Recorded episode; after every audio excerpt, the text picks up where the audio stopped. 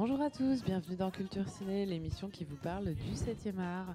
Cette semaine, au programme Night Call de Dan Gilroy. Je ne sais pas si je le prononce euh, correctement.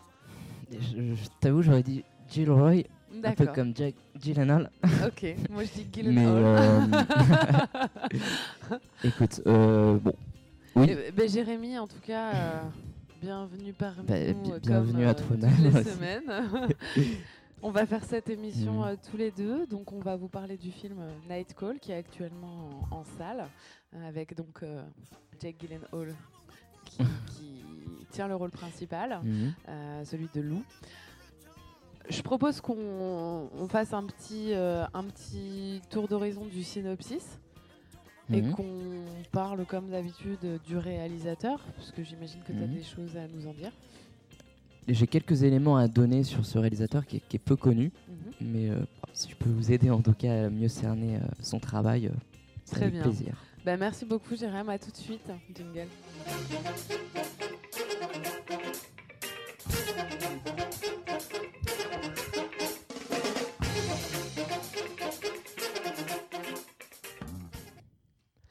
Retour sur le plateau de Culture Ciné pour la première partie de l'émission.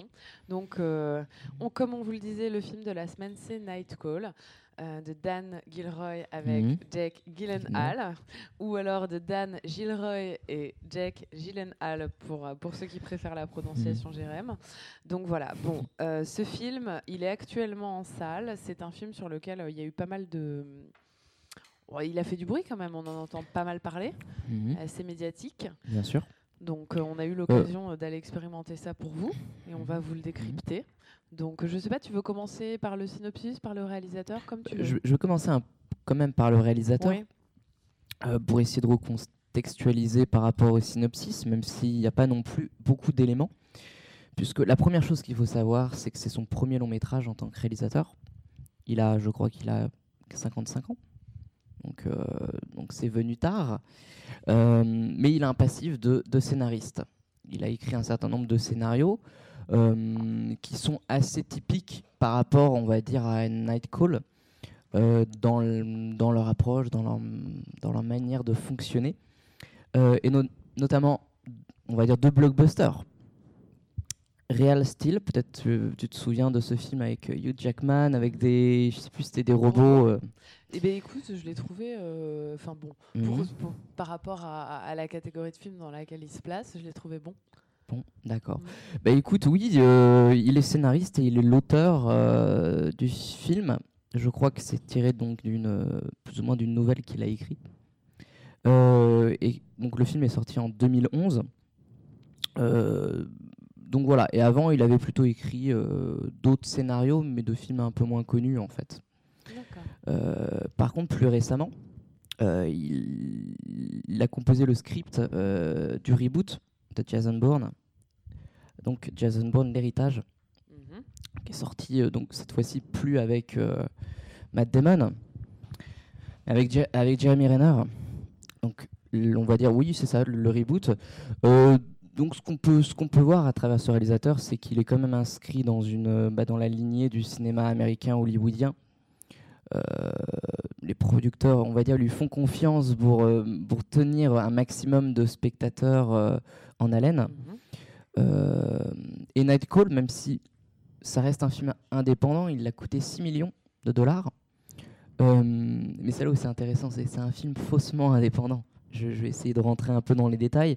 tu as parlé un peu du bruit médiatique qu'il avait fait. Oui, c'est ce qu'on appelle un buzz médiatique. Quelques, bon, en général, tu as un ou deux films par an comme ça, qui sont des films faussement indépendants, qui coûtent soi-disant peu cher et qui sont mis en avant. Bon, le film a été financé par la Paramount. Oui. La Paramount a largement les moyens de mettre plus de 6 millions d'euros, quoi, de dollars. Donc c'est pas une voilà, donc c'est on va dire maintenant le budget est devenu également un argument marketing pour dire Que c'est un film indépendant. voilà, même si ça ne l'est pas, alors euh, je prends je prendrai toujours le cas Paranormal Activity qui a coûté très peu cher en termes de fabrication, mais c'est un film qui a été racheté euh, qui a été racheté par des studios, je crois aussi c'était la Paramount. Euh, mais derrière, il y a des millions de dollars qui sont dépensés en communication. Ouais. Donc en fait, le film n'a pas coûté Je sais plus. Tout, dépend si tu, tout dépend si tu prends le coût effectif du, du, tournage ou si tu ajoutes tout ce qui gravite autour, c'est-à-dire effectivement la com et. Hmm.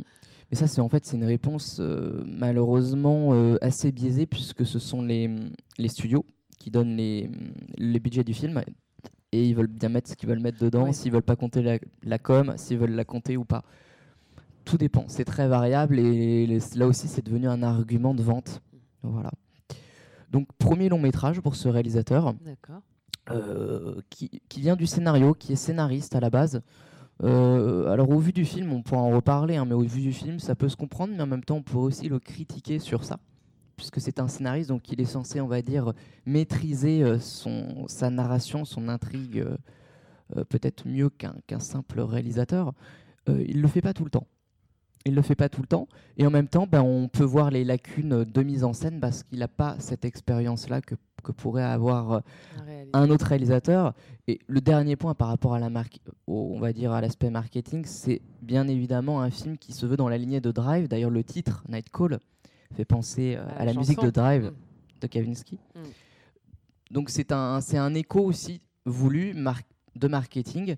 Là aussi, ce sont les studios qui décident de, d'appeler le film comme ça. En, le titre original, c'est Nightcrawler, je crois. Euh, Nightcrawler. Voilà, tu le prononces mieux que moi. Et le titre européen, en tout cas français, ils ont décidé de l'appeler Nightcall. Mm. Oui, c'est très certainement pas pour rien, effectivement. Voilà, donc euh, bon, tout ça, c'est ce qu'on appelle un buzz médiatique dans l'ensemble même si bien évidemment le film a des qualités. Oui, je, partage son avis. D'ailleurs, je dirais même que l'affiche euh, est attractive. Bien sûr. Et, mmh. renvoie, euh, renvoie, je trouve, à l'univers de Drive aussi. Hein. On est mmh, là-dedans. Mmh, Donc, euh, est-ce qu'on peut appeler ce film? Alors, une question que je me pose est-ce qu'on peut appeler ce film un road trip? Puisqu'effectivement on siège dans la voiture la plupart du temps avec lui. Euh, on traverse pas un pays, mais, mhm. on est quand même dans, un espèce de, dans une espèce de course. Mhm. Euh, je, comprends, je comprends ce que tu veux dire. En tout cas, c'est influencé et dérivé du road trip. Euh, mais c'est là où c'est intéressant, c'est que Drive a un peu rétabli, ou en tout cas réinventé certains codes, justement de ce type de héros qui agit la nuit avec sa voiture. Euh, c'est inspiré directement de ça. Alors oui, on pourrait dire c'est c'est dérivé du road trip directement. Euh, tu le classerais dans quelle catégorie, toi, ce film? Dans, tu, tu, veux dire dans son genre Oui, il faut toujours catégoriser. Donc, euh, dans quel cas tu nous, tu nous le mettrais? C'est assez difficile. Un thriller, un drame Mais je, le mettrais quand même dans, dans la catégorie drame. de manière générale, il n'y a pas vraiment d'enjeu euh, d'enjeux scénaristiques qu'on pourrait, pourrait retrouver dans, dans un thriller, avec certains, certains pics euh, qui, qui, pourraient nous amener dans une direction ou dans une autre. Là, au contraire, la direction, euh, elle est toute tracée. C'est aussi un reproche qu'on pourrait faire. mais voilà, mais de manière générale, oui, un drame. Voilà. D'accord. Donc pour le, pour le synopsis, tu, tu, veux te, te lancer? Bah, euh, oui, alors c'est pas très compliqué sur l'histoire, elle est assez simple. Elle est assez simple. On, a déjà parlé du, bah, du personnage principal, Lou, qui est interprété par Jack Gyllenhaal, mhm. ou Gyllenhaal comme vous voulez, euh, qui, qui, est, on va dire, une sorte bah, d'homme solitaire qui, qui, traverse la nuit, qui parcourt la nuit, euh, et qui est en recherche, je dirais pas de sensation, mais qui, mais qui a un but ça va être euh, de progresser d'une certaine manière et de progresser euh, à la fois d'un point de vue, j'allais dire, sociologique, professionnel, mais également psychologique au travers, bah, au travers de tout le déroulé du film. et c'est un personnage qui, donc, pour ce faire, va trouver, on va dire, le bon filon. c'est de filmer les accidents la nuit et de, et de revendre ces images aux chaînes locales qui justement euh, est en recherche d'images sensationnelles, toujours plus trash, sans limite. Et, euh, et puis voilà, alors après, il y aura forcément une montée, euh, une montée dramatique, dramatique, oui, c'est ça, dans, dans, dans l'approche des images, dans ce qu'il va filmer, jusqu'à la mise en scène même des images. Et c'est là où l'évolution est intéressante à travers le film. Mais en gros, voilà ce que nous raconte cette histoire-là. Oui, je suis assez d'accord avec toi. Euh, pour compléter juste un, tout petit peu, c'est que le sentiment que ça donne, c'est on, on, est vraiment dans le cas d'un personnage qui cherche à se réaliser professionnellement d'une manière ou d'une autre, qui trouve par ce, biais donc de, revendre euh, ses, vidéos aux, chaînes locales euh, bah, un moyen de, de gagner de l'argent assez simplement. Sauf que comme on est en présence d'un personnage ultra perfectionniste, il va se donner euh, à 200% euh, à la tâche, euh, si bien qu'il va en arriver au point où effectivement c'est lui qui finira par mettre en scène les, les, les, les, actions objets de ses films. et du coup, ça va nous amener, nous, je trouve, en tant que spectateurs, à des questionnements éthiques. Euh, donc, euh, donc c'était assez intéressant en fait de ce point de vue-là parce que mhm. on est en présence, contrairement, tu vois, euh, au, film dont tu parlais, Real Steel, mhm. donc qui, nous parlait des robots qui étaient vus à, travers les yeux principalement de, de Hugh Jackman, mais aussi d'un petit garçon me semble-t-il. Donc on avait vraiment euh, ce côté famille et fusion de sentiments, où là, on nage pas du tout dans, le même univers. On est en présence d'un homme, euh, on ne sait pas trop son âge, mais on dirait une trentaine d'années, pas trop mhm, jeune, pas mhm. trop vieux, qui se cherche un peu. Euh, on nous présente d'emblée un personnage prêt à transgresser la légalité pour arriver à ses fins puisque euh, ce personnage se découvre donc cette, euh, cette euh, possibilité de pouvoir faire ce métier de, de, de, journaliste, pas à scandale, mais de mhm. journaliste, je dirais, c'est ce qu'on appelle divers un peu, c'est un peu ça. Hein. Mhm on appelle ça JRI en fait, journaliste reporter d'image, même si euh, voilà. même si c'est dévié euh, de son terme euh, initial. Mais à la mm. base, dans enfin au début du film en tout cas, on nous présente le personnage qui se trouve sur un espèce de terrain vague, on ne sait pas trop pourquoi, et il est devant une grille, la grille il la fracture, et il tombe sur un gardien. Et là, il nous paraît très gentil ce personnage. Oh bah excusez-moi, je suis tombé un peu ici par hasard. voilà. Au final, il finit par agresser le gardien. Et à rentrer, on ne sait pas trop pourquoi, et on le retrouve euh, euh, dans le plan suivant euh, chez un ferrailleur en train de revendre le cuivre qui vient de voler sur le sur le, le terrain vague, enfin le mmh, terrain vague, mmh. c'est pas un terrain vague, mais un, chantier en fait. Bien sûr. Et, donc du coup, là, il dit bah je cherche du travail, etc.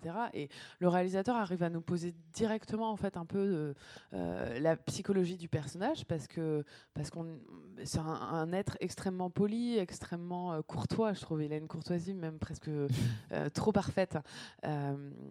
et, l'employeur donc de enfin l'employeur le, le, patron de, de le, ferrailleur, hein, le patron de la boîte, va simplement lui dire, enfin il l'écoute, il l'écoute, et puis il va simplement lui finir par lui dire, mais euh, c'est pas possible, j'ai pas de poste pour vous, j'embauche pas les voleurs, parce qu'il sait très bien que euh, bah, le cuivre il l'a pas euh, trouvé. Hmm. Dans son sous-sol, donc voilà. Et donc du coup, on, sait tout de suite que ce personnage, même s'il nous semble être de bonne courtoisie, ça n'est ça n'est qu'une manière de se comporter en société qu'il a bien de manière à obtenir mm. ce qu'il veut. Mais que c'est un personnage, au fond, qui est très, très autoritaire, très perfectionniste, jusqu'à en oublier finalement euh, toute éthique. Mm. Et mm. euh, ça se vérifie vraiment à la fin, donc on va pas le spoiler non plus. Mais, euh, mais c'est assez incroyable. Et sur son chemin, il va rencontrer une personne assez similaire à lui, peut-être un petit peu inférieure en termes de level, si je puis dire. Mais, mais voilà. Et du coup, forcément, chez le spectateur, ça amène des gros questionnements. Bah, oui, comme tu l'as dit, on a un personnage qui est d'emblée caractérisé par, par sa fonction et par, et par la quête qui va nous être amené à voir. C'est un voleur tu, euh, voilà, tu l'as dit, au, au, départ, il vole, il vole de la ferraille, sans conséquence, on va dire, humaine, par rapport à... Voilà, parce qu'il va quand même monter d'un échelon euh, dans le... Même, euh, du gardien. C'est vrai. C'est vrai. Mais qui, qui est, on va dire, qui est une conséquences autres que. On est d'accord. Et puis en plus, à ce moment-là, on ne sait pas si le personnage principal fait ça. Enfin, on n'a pas les circonstances.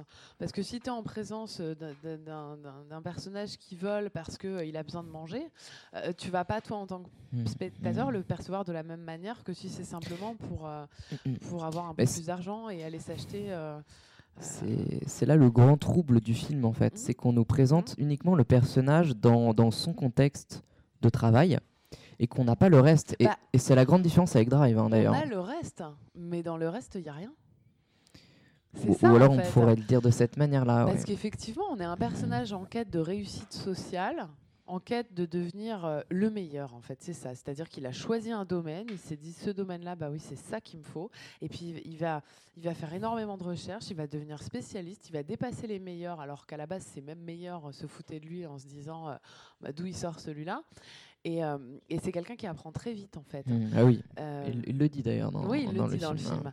Il est très conscient de, ce qu'il est, c'est ça qui est, qui est étonnant. Il, il en fera aucun mmh. usage, enfin si, le seul usage qu'il fera de, cette réussite, c'est pour améliorer encore son professionnalisme. Mhm. C'est-à-dire que il va gagner beaucoup d'argent, il va se racheter une belle voiture. Pourquoi? Parce que la voiture, c'est quand même son outil de travail mhm. principal. Et ensuite, à la fin du film, il finira avec un équipement bien plus important, c'est-à-dire plusieurs véhicules et, du personnel. Mais à aucun moment, on le voit euh, acheter, euh, enfin, finalement jouir de, de, de, cet argent qu'il aurait pu gagner euh, par d'autres biais. Et ça, c'est mmh. assez troublant. Parce que tu dis qu'il n'y a rien à côté, mais on le voit quand même dans son contexte personnel. Et notamment, plusieurs fois, il y a des plans chez lui, dans son appartement. Et dans cet appartement. Il n'y en a pas énormément. Il n'y a rien. Il n'y a rien. Il n'y a pas une photo, il n'y a pas un lien de parenté, il n'y a pas d'objet de décoration, il y a juste des objets fonctionnels. Un lit pour dormir, une mmh. table pour s'asseoir, et voilà. Et donc, ça nous dépeint aussi la psychologie du personnage. Mais je te propose de parler de la psychologie du personnage juste après une courte pause.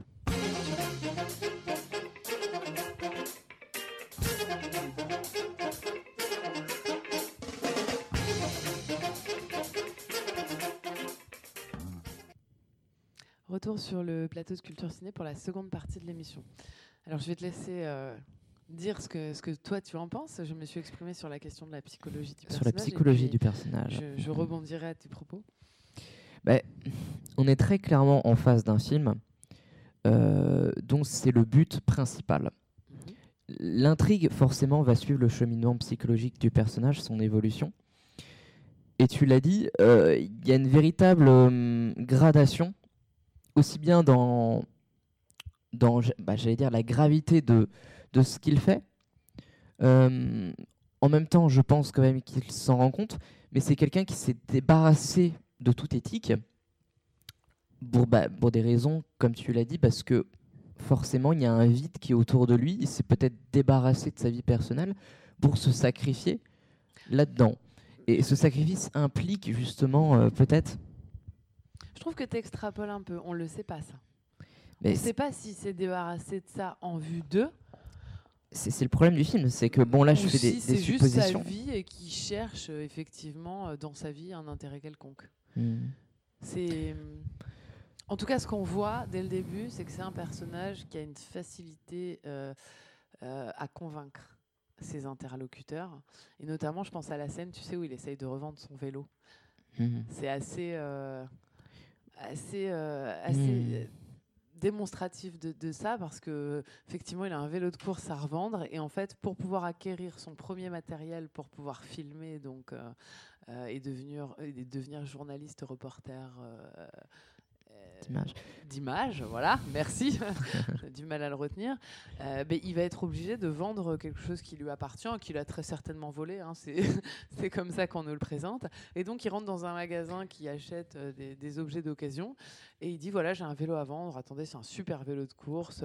J'ai fait euh, tel tour avec. Donc, c'est pas le Tour de France forcément, mais un tour très certainement connu aux États-Unis. Euh, ce vélo à, 36 vitesses. Enfin, il, vend vraiment le truc. Et puis à un moment, le vendeur le regarde et dit Mais ça n'existe pas autant de vitesse sur un vélo. Donc il sait très bien qu'il est en train de le, bananer. Mais en même temps, il a cette faculté euh, à séduire l'autre Euh, c'est un bon orateur et Mhm. puis on sent que les gens, les interlocuteurs qu'il a en face, finalement, s'attachent un petit peu à sa singularité aussi parce que c'est un être singulier, il présente pas comme les autres. Donc, euh, Oui, c'est-à-dire qu'il a, il a une véritable différence, mais en même temps, on nous, on nous, montre- on nous la montre bien.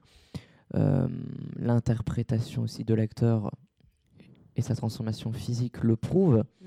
qu'il a voulu créer un personnage euh, à part, vraiment très différent. Euh, son aspect physique est, est à la fois que, et surtout inquiétant. En tout cas, moi, c'est comme ça que je peux le, je peux le ressentir. Et, euh, et sa psychologie aussi l'est au final. Il faut dire pour les, auditeurs, ceux qui n'auraient pas vu le film, qu'effectivement, euh, Jake Gyllenhaal, qu'on est habitué à voir euh, un petit peu plus en chair, a perdu énormément de poids pour ce film. Donc, euh, bah, on n'est pas habitué à le voir comme ça. Donc, c'est vrai qu'à la première seconde où, où on le voit dans, dans- dans le film, on se dit, mais waouh, quelle transformation Il est creusé. Euh, du coup, ça fait énormément ressortir ses, ses grands yeux et, et ça en fait peur. Et du coup, Mhm. ça, ça colle très bien à- au film. Ouais. Ça colle très, très bien au film. Et, et là, euh, il a ce côté, oui, ce côté intimidant en fait par rapport à, à son physique, qu'on ne retrouve pas par exemple dans un autre film qu'on a fait dans Culture Ciné, où il est beaucoup plus euh, rondouillé. euh, c'est Prisoners. Dans Prisoners ça Dans Prisoners, bon voilà, Mhm. il est, il est, bon, il est de, de corpulence normale, mais il est plus, euh, plus rassurant, plus nounours. Mhm. Euh, là, on, on trouve un personnage qui est, euh, voilà, qui est creusé, qui, qui, qui, qui intrigue, Mhm. fait un petit peu peur physiquement. oui, Ouais. c'est le cas de le dire. oui. Mais, euh, mais ça joue, bien sûr, ça joue sur l'impact que peut avoir le personnage sur les spectateurs, euh, au-delà de, de son comportement et de sa psychologie. Mais, mais en tout cas, bien sûr, ça fonctionne, ça fonctionne en même temps. Donc euh, c'est aussi ça qui est intéressant. Mais après, comme je le disais, le- la vraie quête du film, ça va être la quête du personnage. Tu l'as dit au départ, il fait ça pour avoir de l'argent. Mhm.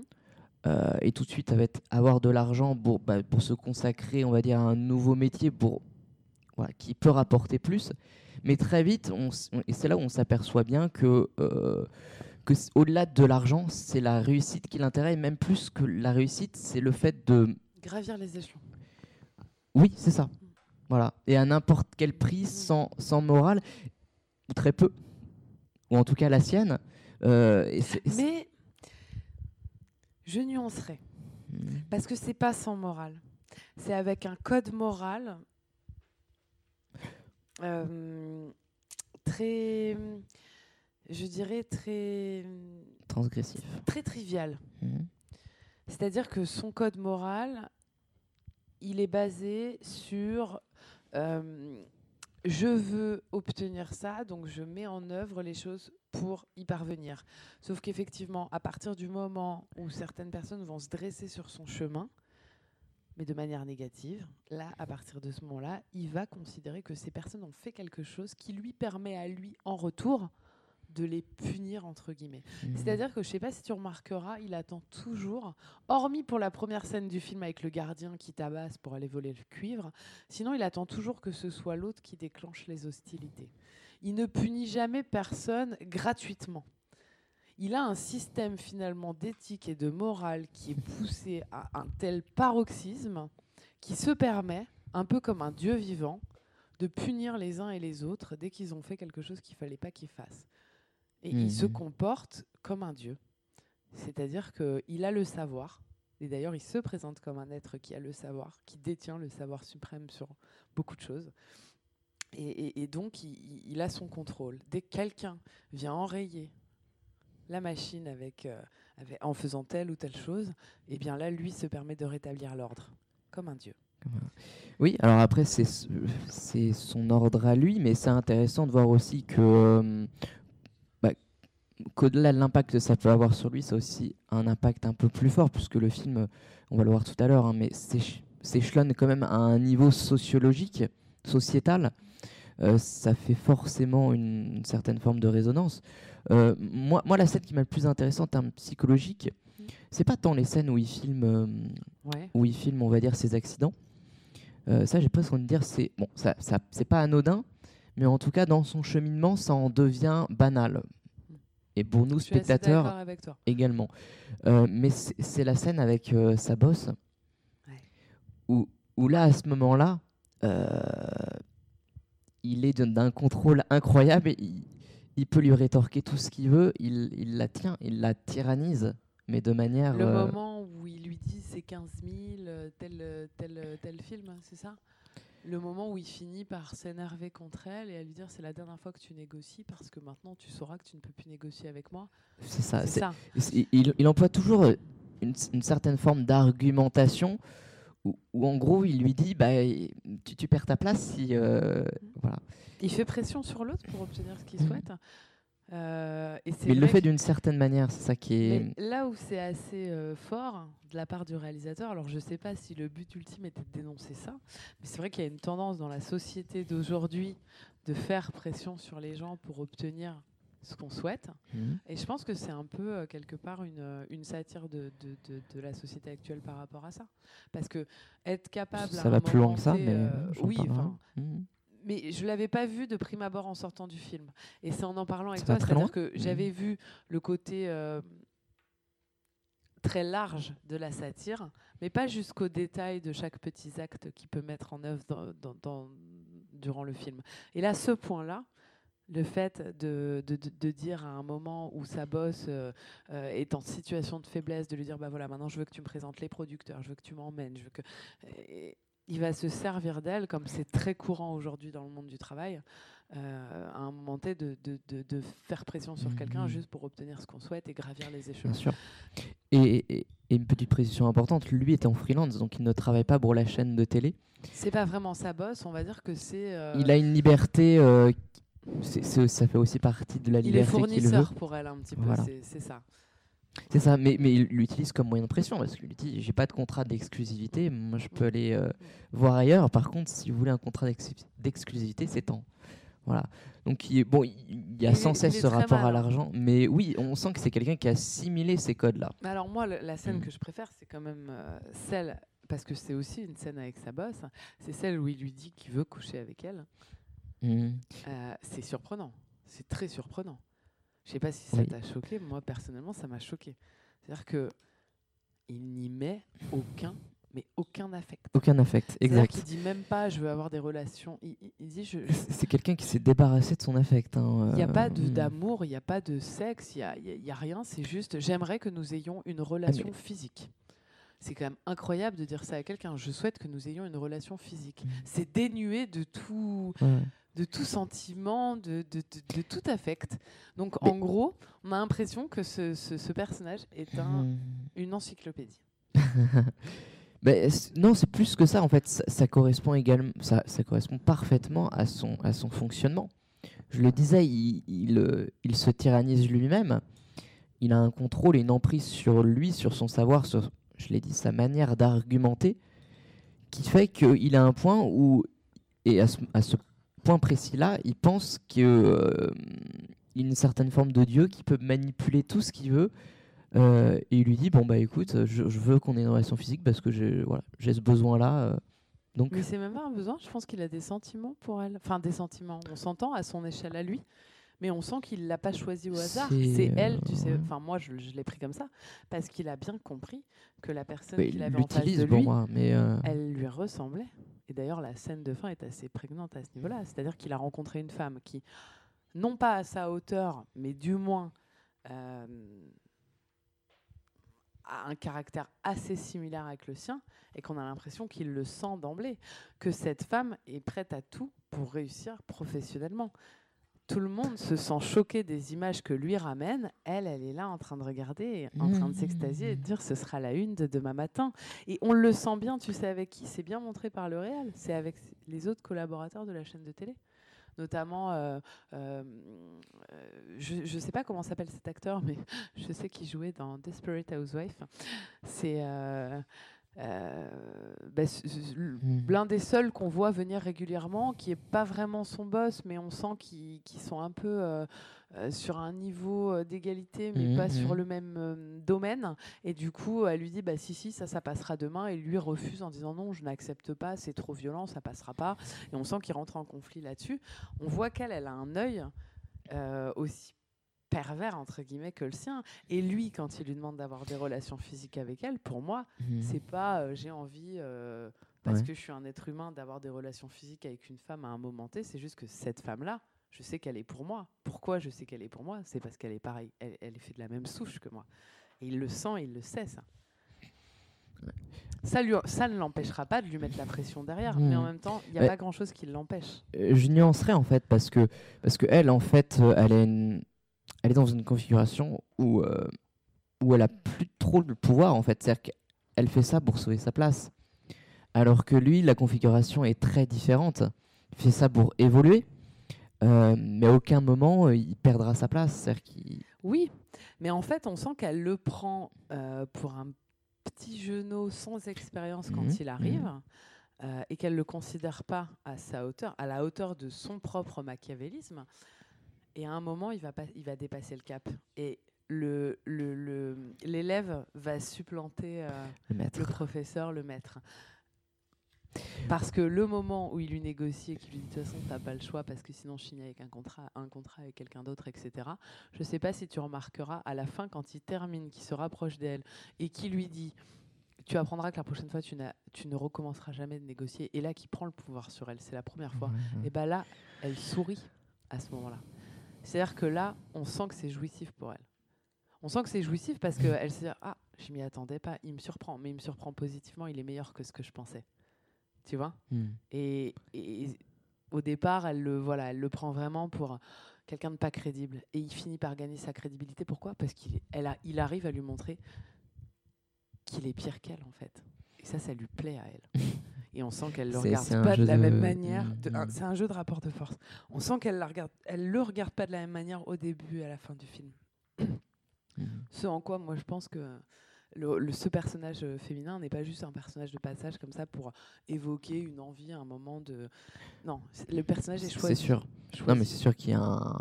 Même au-delà de ça, c'est vrai que ce personnage a quand même une importance euh, clé. Vital. Mm. Voilà.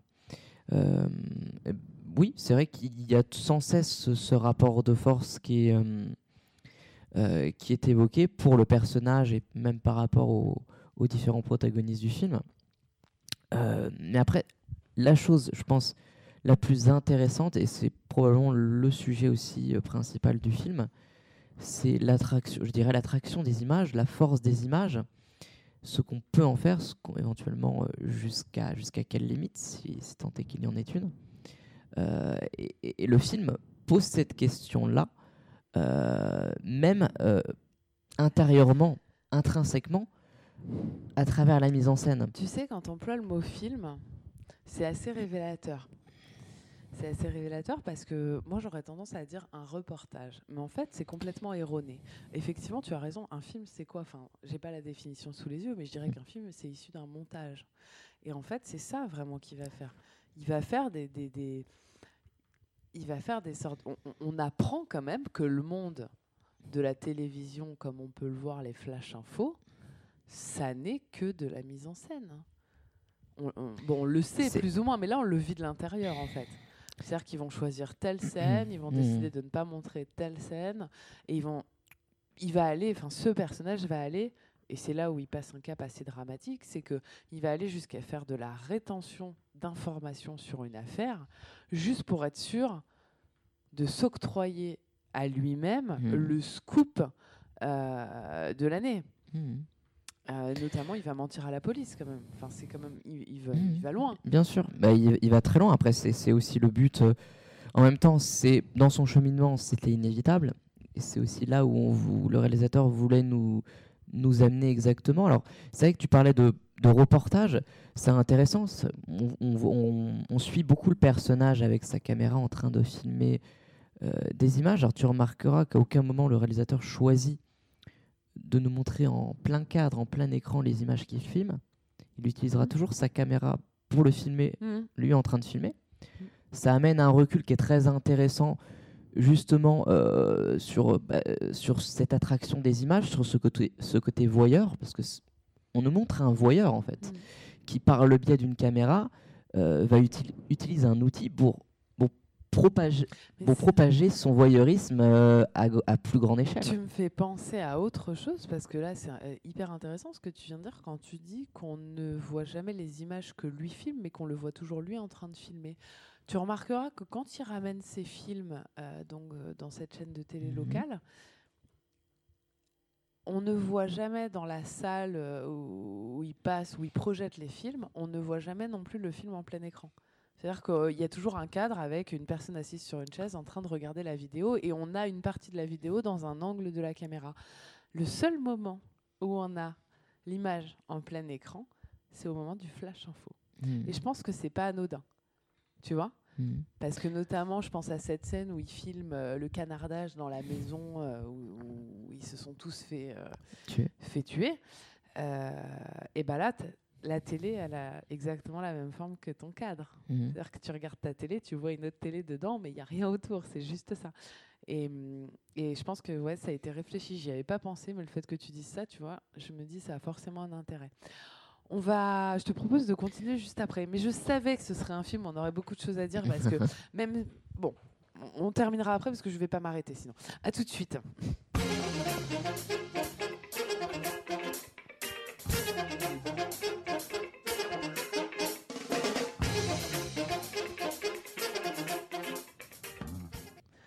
Retour sur le plateau de Culture Ciné pour la troisième partie de l'émission. Oui, ce que je te disais, c'est que c'est un film. Alors, je sais pas quel sentiment tu as ressenti en le voyant.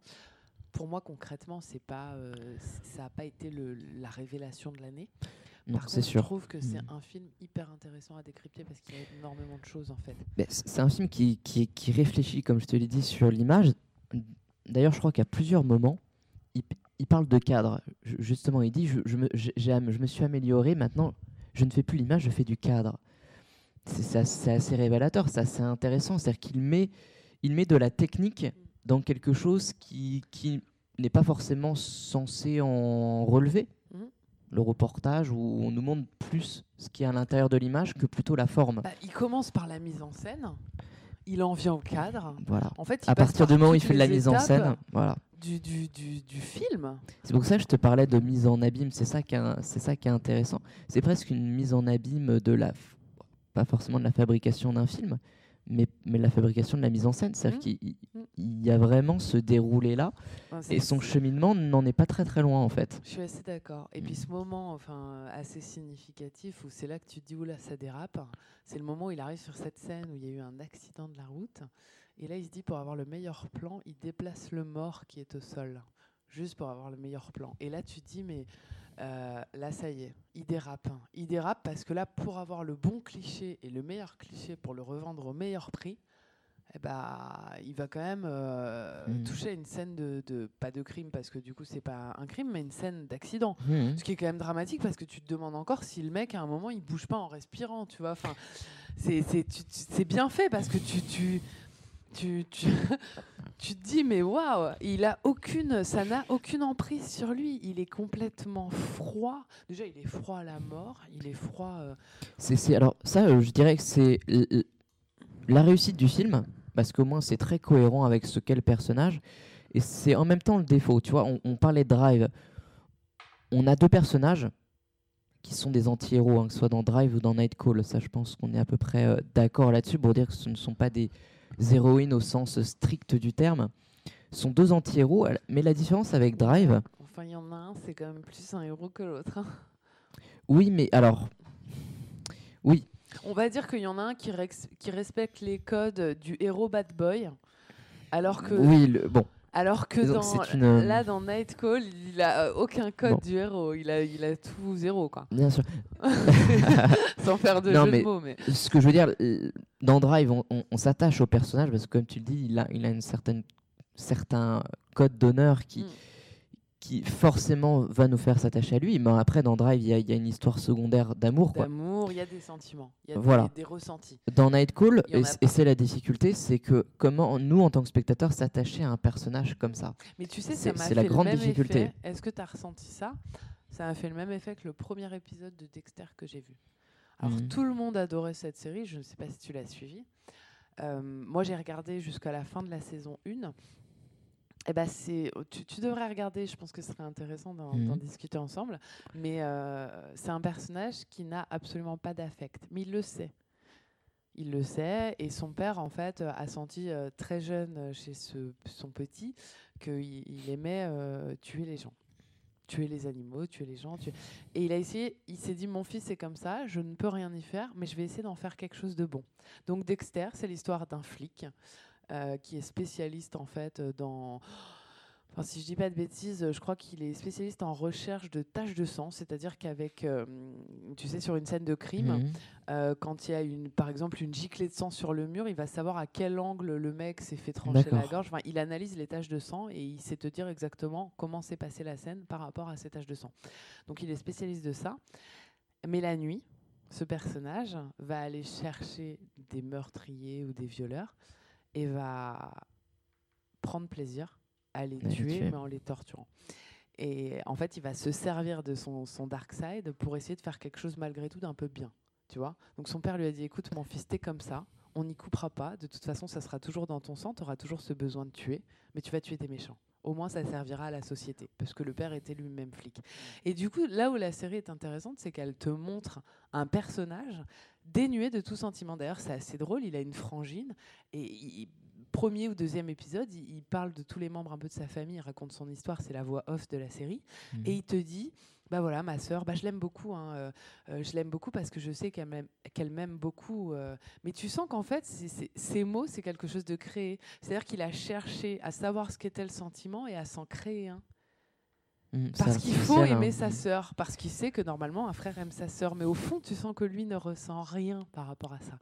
Et je ne sais pas si le réal de ce film a été influencé, mais quand j'ai vu le film, je me suis dit qu'on était absolument dans le même type de personnage. Et je dois t'avouer que Dexter, c'est la première fois que je voyais un film avec un personnage comme ça, où euh, le héros est quelqu'un qui ne te fait rien ressentir. C'est quand même assez dingue. C'est très rare. Généralement, les films te font mmh. ressentir beaucoup d'émotions à la minute, que ce soit la tristesse, la joie, euh, le rire. Et, là, parfois, bah, rien. Hmm, tu ne ris pas, tu ne, tu ne pleures pas, tu, tu n'es pas heureux. En fait, c'est un film qui passe comme un. Enfin, c'est. C'est monocorde. C'est monocorde. C'est pour ça que c'est la critique principale que je fais à ce film-là. C'est monocorde parce qu'on n'arrive pas à s'identifier au personnage, mais en même temps. Mais c'est le but du film. Mais en même temps, euh, bon, voilà, euh, c'est cohérent. Euh. Mais par contre, dans Drive, ça dans, dans Dexter, ça finit par matcher. En même temps, c'est une série. Donc, t'es pas, dans le même, euh, pas dans la même temporalité. Euh, quand tu suis euh, une saison, tu as regardé 20 heures de. de, tu as suivi ton personnage principal pendant 20 heures. un film, mm, mm, tu n'as mm. que une heure et demie, deux heures pour, pour essayer de séduire. c'est beaucoup plus court et à mon avis, dans ce type de personnage, c'est pas du tout assez. Donc ça marche pour une série, ça marche pas pour un film. Ça marche beaucoup moins pour un film. Bah ouais mais c'est vrai que c'est la grosse critique, et là je suis assez d'accord avec toi. C'est-à-dire qu'il y a plein de choses à en dire. Il est très intéressant d'un point de vue du décryptage. Par contre, quand tu le regardes, ce film ne te fait ni chaud ni froid. Hmm. C'est ça, hein? Je crois que... Euh, oui, mais alors en, même temps, en même temps, c'est un angle, c'est un parti pris qui, qui pourrait euh, trouver sa résonance et sa cohérence par rapport à ce que veut nous dire le réalisateur. Euh, je parlais tout à l'heure de la critique sociologique, sociétale qui pourrait, qui pourrait en découler. Et c'est assez simple, hein, c'est ce qu'on appelle euh, la société du spectacle. Je ne sais pas si, cette expression te dit quelque chose. C'est Guy Debord qui, qui avait écrit un, livre en 1967, euh, qui était un sociologue, et qui expliquait que le XXe siècle, surtout, euh, était l'ère de la société du spectacle. C'est-à-dire qu'on mettait tout en scène et tout devait être du spectacle. Euh, c'est l'ère du cinéma, c'est l'avènement du cinéma. Bien sûr, entre autres, mais pas que au niveau artistique, de manière profondément euh, sociétale. Et c'est aussi ce que nous montre euh, ce film, à travers des images qui n'ont plus de limite, puisqu'on en vient à montrer des scènes où tu as des gens qui sont en train de mourir devant ta caméra. Et c'est exactement ce que recherche le public. Le public qui va regarder sa télé, va l'allumer pour voir ça. C'est aussi là l'attraction des images euh, la manière de s'en servir qui peut être parfois euh, immorale, et la société du spectacle, en ce sens que bah, on, nous, on rend spectaculaire des choses qui, à la base, peuvent être euh, amorales et qui ne, et qui ne relèvent pas tant du spectacle, je, en fin de compte. Je suis d'accord avec toi, mais encore une fois, je nuancerais. Je ne pense mhm. pas que ce soit le spectateur qui recherche ça. Ça, c'est un leurre. En fait, c'est le côté choquant de ces images-là qui va faire que les gens donc sont choqués, donc vont regarder. Mais je pense pas que c'est ce que le spectateur attend. Et c'est là où c'est dommage, parce que pour parler d'un sujet plus général, qui est simplement euh, cette éthique et ce contrôle des images qu'on diffuse, c'est du devoir en fait des chaînes de télévision de faire en sorte de diffuser des images à contenu euh, euh, éthique. Et aujourd'hui, en fait, juste pour choquer, parce que choquer, ça fait faire de l'audience, ça ne veut pas dire que les gens aiment ça, parce que les gens vivent dans la peur après. Donc c'est pas bon pour la société, de manière générale. Mmh, mais, c'est, on a perdu, euh, on a perdu cette éthique qu'on pouvait avoir quelques années encore auparavant, où euh, on se disait on montre pas tel type d'image parce que euh, c'est trop choquant. Effectivement, aujourd'hui, tu peux voir aux infos des gens en train de mourir par terre pour X ou Y raison, et on est habitué à voir ça. Si bien que moi, tu vois, perso, j'allume même plus la télévision pour regarder bien, les Bien sûr. Non, mais après, c'est une, j'allais dire, c'est une construction euh, cyclique. Mais, mais, mais, tu parlais des médias, oui. Euh, Internet a, a, supplanté la télé là-dessus. Aujourd'hui, sur Internet, tu peux tout voir, euh, le pire comme le meilleur, mais surtout même des gens se faire le pire. en public. Oui, voilà, par exemple. par exemple. Donc, donc tu peux tout voir. Après, ce, cette recherche, comme tu l'as dit, qui est extrapolée en, en spectacle, recherche de la violence. Hein. par exemple, au cinéma, tu as des films d'horreur qui, ce qu'on appelle les films gore, n'ont qu'un seul intérêt, c'est d'aller de, plus en plus loin. Parce qu'au bout d'un moment, quand tu as fait 100 euh, films avec des choses très trash, bah, le spectateur, il a déjà vu ça. Donc il faut lui montrer quelque chose qu'il n'a pas vu. Donc, euh, comment innover? T'adhères à ce genre de truc Enfin, moi perso, je, ne suis jamais déjà allé voir un film gore au cinéma. Mm, moi, c'est pas mon truc. Et j'en ai jamais. Euh, je crois que j'en ai jamais regardé en entier. Mm. C'est-à-dire que j'ai dû tomber une ou deux fois euh, sur un film, ce qu'on appelle gore, c'est-à-dire où il y a de l'hémoglobine dans tous les sens. Mm. Euh, je vois pas l'intérêt. Bah, bah, alors, moi, je te répondrais que ça ne fait pas peur, ça dégoûte. Mais il y a des gens, et c'est là où c'est encore plus compliqué dans, dans cette société du spectacle ça, peut aller encore plus loin. non? Oui, c'est le principal public visé parce qu'on sait que c'est un public qui aime la transgression. Euh, mais le problème, c'est que tu as des gens qui, ne cherchent même pas à avoir peur, qui cherchent, euh, qui cherchent à voir euh, ce qui est profondément immoral et, et d'une certaine manière, ils jouissent de voir des choses qui sont même plus que trash. C'est-à-dire qu'il y a une surenchère là-dedans. Et ça, ça rentre tout à fait dans. Comme quelqu'un montrait dans un manège à sensation juste pour se, pour se, se, faire vibrer pendant quelques minutes. Bon, bah. Là, on est. Euh, tu regardes. Tu sais que ça va très, quoi, ça va de plus en plus loin puisque euh, il n'y a pas très longtemps aux États-Unis, il y a une, un parc d'attractions qui est sorti avec des acteurs où, on, où carrément, euh, toi en tant que spectateur, tu participes à ça et on te fait des trucs euh, abominables. Hein. On, te, on, t'enferme dans un coffre, on te fout des, des, araignées, euh, on te fout des. Ouais, non, mais c'est. Voilà, on te verse dans un truc de sang, etc. Le but, c'est que ça soit le plus réaliste possible, comme dans un film gore. D'accord. Et t'as des gens qui y vont. Ils, savent très bien, ils sont très très au eh ben, courant. tu sais, en France, on appelait ça le bizutage et ça a été interdit. oui. non, mais, non, mais après, je suis juste en train de te dire que tu as des gens qui vont consciemment c'est ce qu'ils recherchent.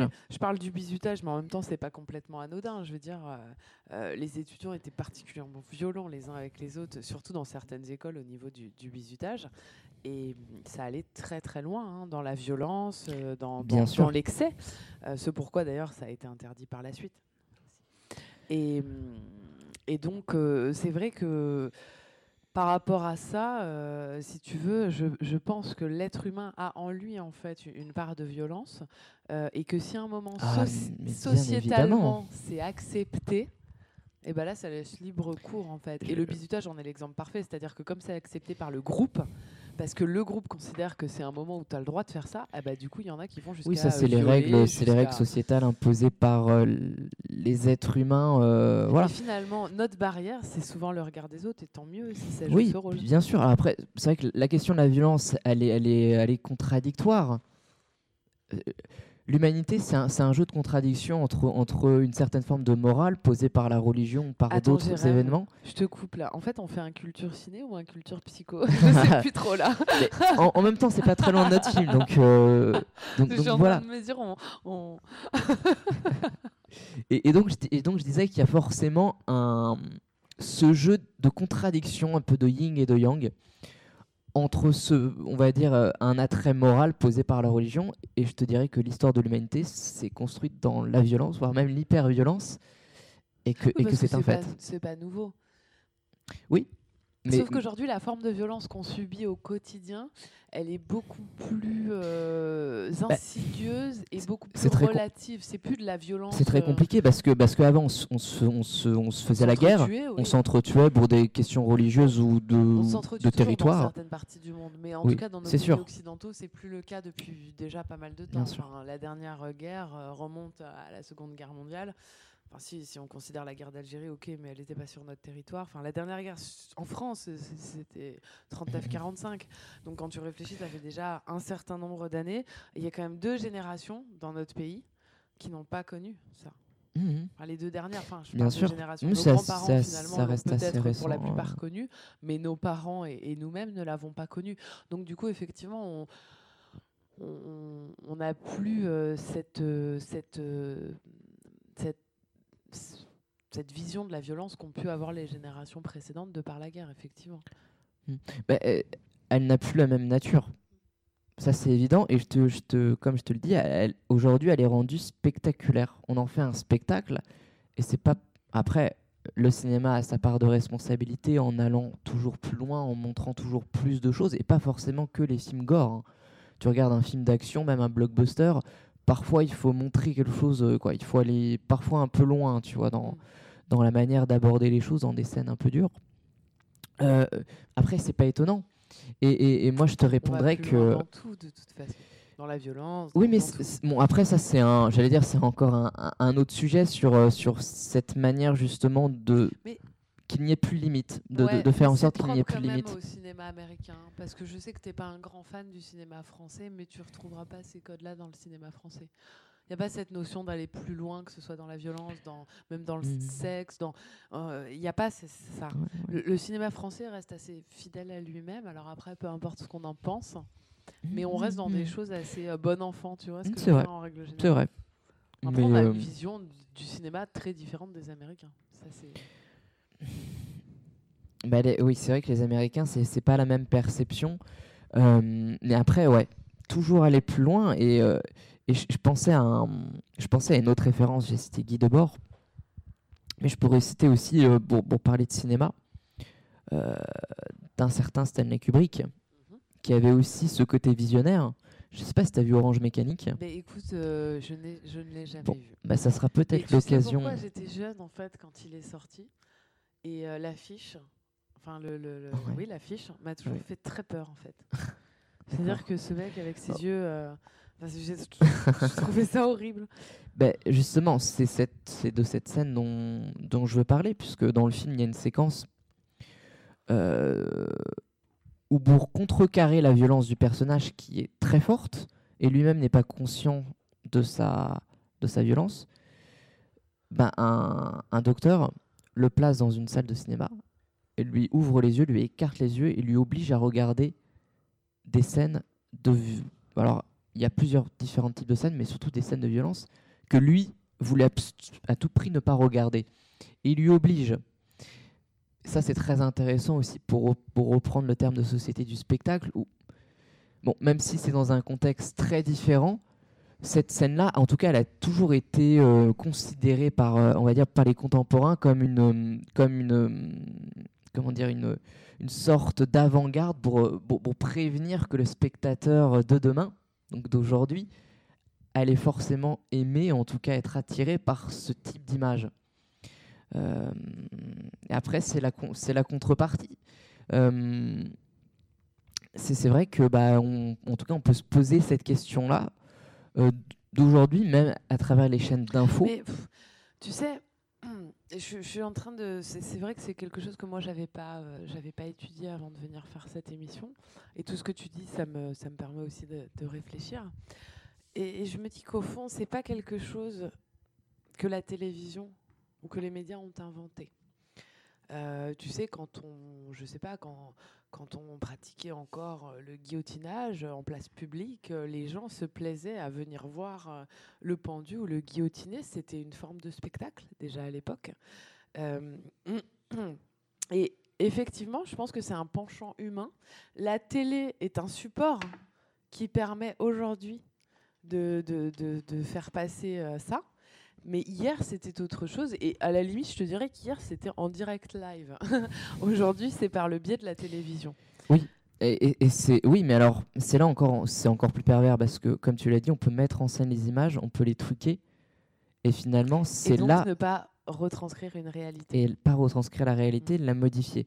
Mm. C'est là la perversité de l'image, du montage. Mm aussi. Mais après, tu as tout à fait raison. Euh, la société du spectacle, elle est intrinsèquement à travers l'être humain. Euh, ça, ça date pas, ça date pas d'aujourd'hui. Sur la cruauté, particulièrement. Enfin, c'est Mais hein. après, c'est vrai que les médias, la télé, mm. Internet, aujourd'hui, ces médias-là se sont emparés de mm. ça. Bah, euh, je veux dire, même quand tu penses, tu sais, enfin, du coup, on a parlé de la Seconde Guerre mondiale, mais quand tu penses à, même au camp, au camp de la mort, euh, qui sont un exemple vraiment, pour le coup, significatif, où tu avais euh, l'ensemble des, des, hauts gradés qui venaient assister au gazage, etc., et qui regardaient, en fait. Hein. Tout mmh. comme aujourd'hui aux États-Unis, quand on passe quelqu'un sur la chaise électrique, il y a une assemblée de personnes qui sont là pour regarder la mort c'est quelque chose d'humain. Mais là où c'est intéressant et où tes propos remettent en, lumière ce qu'on a dit au début de l'émission, c'est que finalement, on croit voir des reportages, mais on voit ben des films. Tu sais, c'est ce que les Grecs appelaient la catharsis. Hein. Ça permet de, de, se libérer. Euh. mais mieux vaut, euh, mieux vaut faire la catharsis en allant faire du sport. Euh, écoute, je te propose de terminer l'émission parce que c'est terminé pour aujourd'hui. Hein. on dépasse un petit peu. On y va, on vous abandonne, on vous souhaite une excellente semaine et à très bientôt. ciao. ciao.